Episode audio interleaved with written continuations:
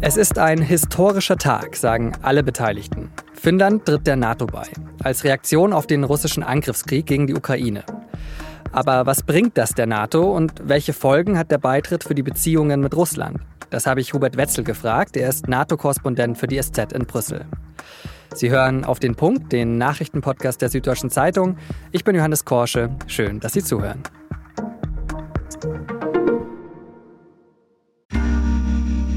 Werbung. Kennst du schon aus Regierungskreisen? Den Podcast der Bundesregierung? Hier erfährst du, wie man sich die Arbeit der Bundesregierung vorstellen muss. Wir schauen, nein, wir hören in den Maschinenraum. Wie werden Entscheidungen getroffen? Und warum so und nicht anders? Themen, Ereignisse, Termine, Alltägliches.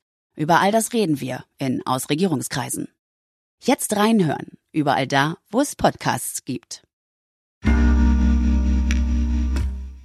Die NATO wird größer. Finnland ist an diesem Dienstag offiziell dem Verteidigungsbündnis beigetreten. Dazu treffen sich die NATO-Außenministerinnen und Minister am Dienstag und Mittwoch in Brüssel.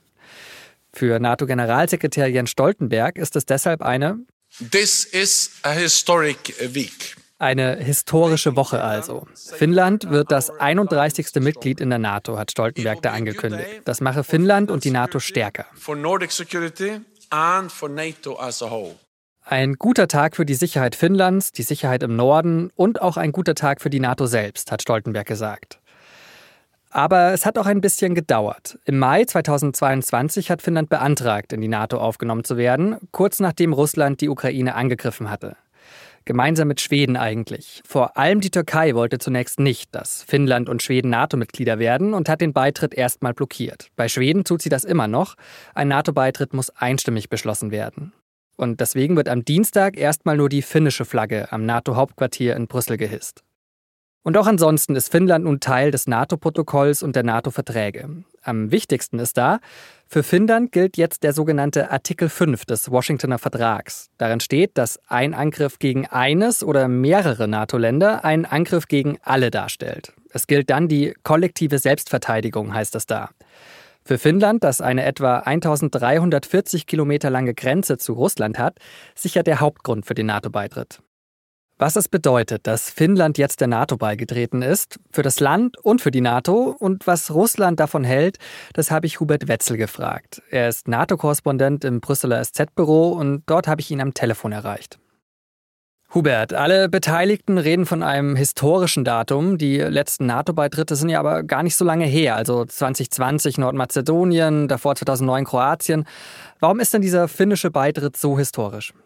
Naja, ich glaube, du hast es erwähnt, 2009 Kroatien, das war, glaube ich, das letzte Mal, dass wirklich sozusagen substanziell eine Erweiterung stattgefunden hat. 2020 Nordmazedonien war so ein Sonderfall. Die hingen so ein bisschen wegen des Streits mit Griechenland um den Landesnamen.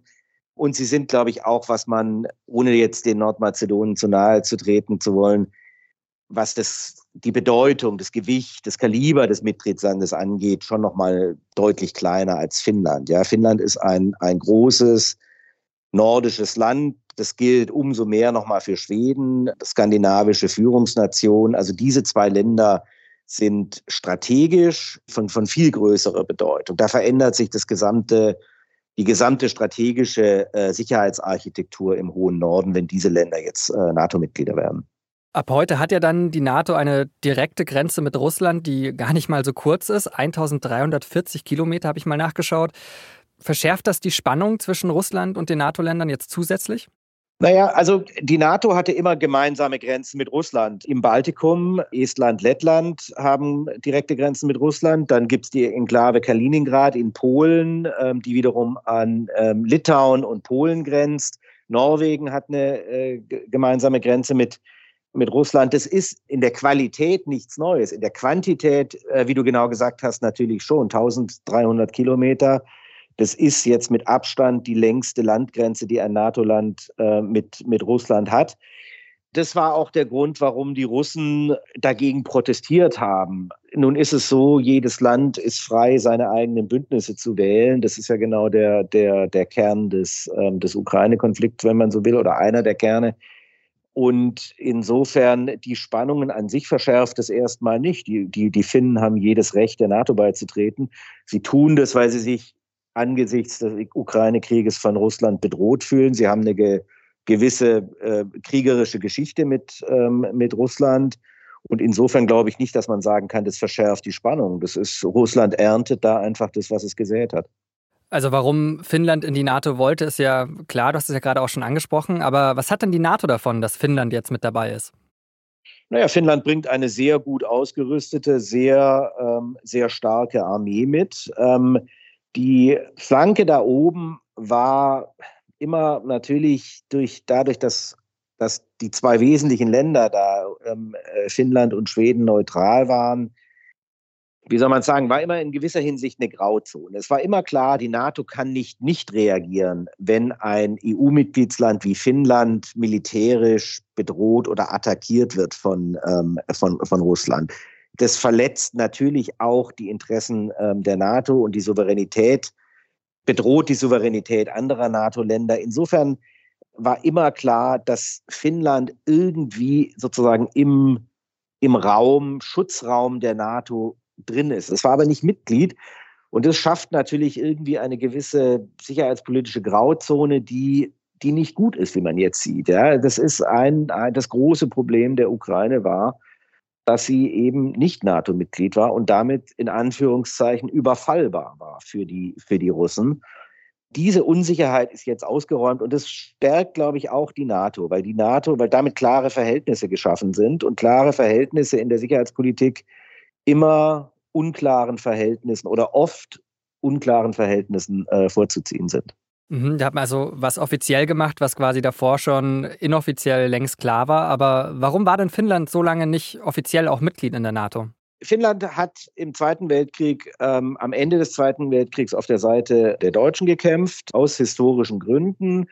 Es war eine Bedingung nach dem Zweiten Weltkrieg der Russen, dafür, dass Finnland nicht sozusagen in den, ins sowjetische ähm, Universum eingegliedert wurde, so wie die anderen osteuropäischen Länder, dass die Finnen neutral bleiben müssen. Es gab einen Freundschaftspakt zwischen Finnland und, und der Sowjetunion, der aber eben auch zu einem Gutteil eben aufgezwungen war. Und insofern gibt es da historische Gründe, warum warum die Finnen diese Sonderstellung in Nordeuropa hatten. Und es gibt eben entsprechende Gründe, warum sie die jetzt aufgegeben haben. Dann äh, gucken wir mal kurz auf den Beitrittsprozess. Ähm, da hat sich auch anfangs die Türkei und anfangs auch Ungarn so ein bisschen gesperrt gegen den Beitritt von äh, Finnland. Warum? Na, ein bisschen gesperrt ist gut. Ich, sie haben den Beitritt lange Zeit blockiert. Weniger jetzt wegen Finnland, sondern wegen Schweden. Die Finnen und die Schweden haben ja zusammen ähm, die, den Beitritt beantragt ähm, vergangenes Jahr im Frühjahr, im Mai war das, und haben immer gesagt, sie wollen gemeinsam beitreten, was auch Sinn macht als zwei Nachbarländer, die sehr eng miteinander verbunden sind. Die Türkei und die Ungarn, erst die Türkei, dann die Ungarn haben gesagt, wir lassen die Schweden nicht rein. Das hat unterschiedliche Gründe. Bei den ähm, bei den Türken ist es so, die haben ein Problem, mit der Behandlung vor allem, glaube ich, kurdischer Oppositionsgruppen in Schweden, die da bisher zumindest nach türkischer Ansicht nicht ausreichend als äh, Terrorgruppen und, ähm, und sozusagen, ja, also terroristische Vereinigungen angesehen wurden. Bei den Ungarn ist es so, niemand weiß so richtig, warum die Ungarn diese Blockade machen. Die haben sich da dran gehängt, vor allem, glaube ich, weil sie es können. Ja, und weil sie, weil die Ungarn, die, das Verhalten der Ungarn inzwischen so ist, sie versuchen immer ein Eisen im Feuer zu haben, um möglicherweise Kompromisse rausschlagen zu können, die mit dem NATO-Beitritt überhaupt nichts zu tun haben. Da geht es dann um Zugeständnisse in der EU. Ja, die EU hat, hat Milliarden von Zuschüssen gesperrt wegen Korruption und Rechtsstaatsverstößen. Wobei aber auch, glaube ich, klar ist, äh, entscheidend ist der finnische Beitritt. Dieser letzte Staat an der russischen Westgrenze, der eben nicht zur NATO gehört hat, gehört jetzt zur NATO. Schweden ist da sozusagen abgepuffert. Die Russen können auch Schweden militärisch nicht attackieren, ohne die Souveränität Finnlands und Norwegens zu, ähm, zu verletzen. Und insofern ist, glaube ich, strategisch gesehen der finnische Beitritt wichtiger. Also ist es gar nicht mehr so zentral, dass Schweden jetzt auch noch beitritt. Ich glaube schon, dass es zentral ist. Die wollen, die NATO will diese Lücke schließen. Dieser Schwebezustand ist, ist nicht gut und er schadet natürlich auch der Außenwahrnehmung der NATO, die ja da als klar gespalten oder jedenfalls als eindeutig nicht einig erscheint. Und das ist ein Bild, das die NATO immer vermeiden will. Ähm, Streit wird normalerweise nicht nach außen getragen bin mir auch nicht sicher, ob die Ungarn sich wirklich im Klaren sind, wie unbeliebt sie sich damit machen. Ähm, und diese Spielchen können im Zweifelsfall ja auch andere spielen, wenn die Ungarn mal was wollen. Aber bisher nimmt man das so hin. Und ich glaube schon, die Erwartung ist, dass in dem Moment, wo die Türken und die Schweden sich einigen, auch die Ungarn umkippen. Das hat man jetzt ja hier auch bei den Finnen gesehen. Die Ungarn haben dann plötzlich relativ schnell, als klar war, dass die Türken zustimmen, die Ratifizierung der Finnen gemacht, weil sie nicht die Letzten sein wollten und weil klar ist, es wäre bizarr, wenn die Ungarn den Beitritt der Schweden oder Finnen tatsächlich aufhalten. Also es gibt natürlich den Versuch, die Schweden bis zum Gipfel in Vilnius auch in die NATO zu holen. Hubert, vielen Dank für deine Einschätzung und liebe Grüße nach Brüssel. Ja, herzlichen Dank. Die Bundestagsfraktion von CDU-CSU will einen Untersuchungsausschuss zur Affäre um die Warburg Bank einberufen. Die Warburg Bank mit Sitz in Hamburg war in den sogenannten Cum-Ex-Skandal verwickelt, einen der größten Steuerskandale der deutschen Nachkriegsgeschichte. Dabei hatten sich Banken und Investoren jahrelang Kapitalertragssteuer zurückgeben lassen, die sie davor aber nie gezahlt hatten. Es geht dabei um fast 36 Milliarden Euro an Steuergeld, um die der Staat betrogen worden ist. Der Untersuchungsausschuss soll auch die Rolle von Bundeskanzler Olaf Scholz von der SPD klären, der damals Hamburger Bürgermeister war. Donald Trump schafft mal wieder Historisches und wieder nicht im positiven Sinn. Er ist der erste ehemalige US-Präsident, der sich nach seiner Amtszeit einem Strafverfahren stellen muss. Deswegen muss er am Dienstag vor Gericht erscheinen, laut Medienberichten wegen 30 Anklagepunkten. Hintergrund ist eine Schweigegeldzahlung an eine Pornodarstellerin. Die soll Trump falsch abgerechnet und damit gegen Gesetze zur Wahlkampffinanzierung verstoßen haben.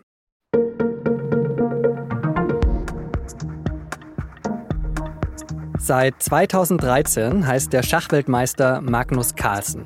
Das wird sich aber bald ändern. Am Freitag beginnt das Finale der Schach-WM und Carlsen tritt nicht noch einmal an. Der Hauptgrund, ihm war langweilig, so als Dauermeister. Als Fußballfan vom TSV 1860 München hätte ich da anschließend einen Tipp für den anderen Verein aus München. Aber das nur am Rande und darum geht es ja gerade auch gar nicht. Deswegen zurück zum Schachfinale. Das begleiten meine Kollegen im Sport natürlich wieder Partie für Partie und vorab haben sie ein interessantes Interview mit dem russischen Schachspieler Jan Nepomniachtchi geführt.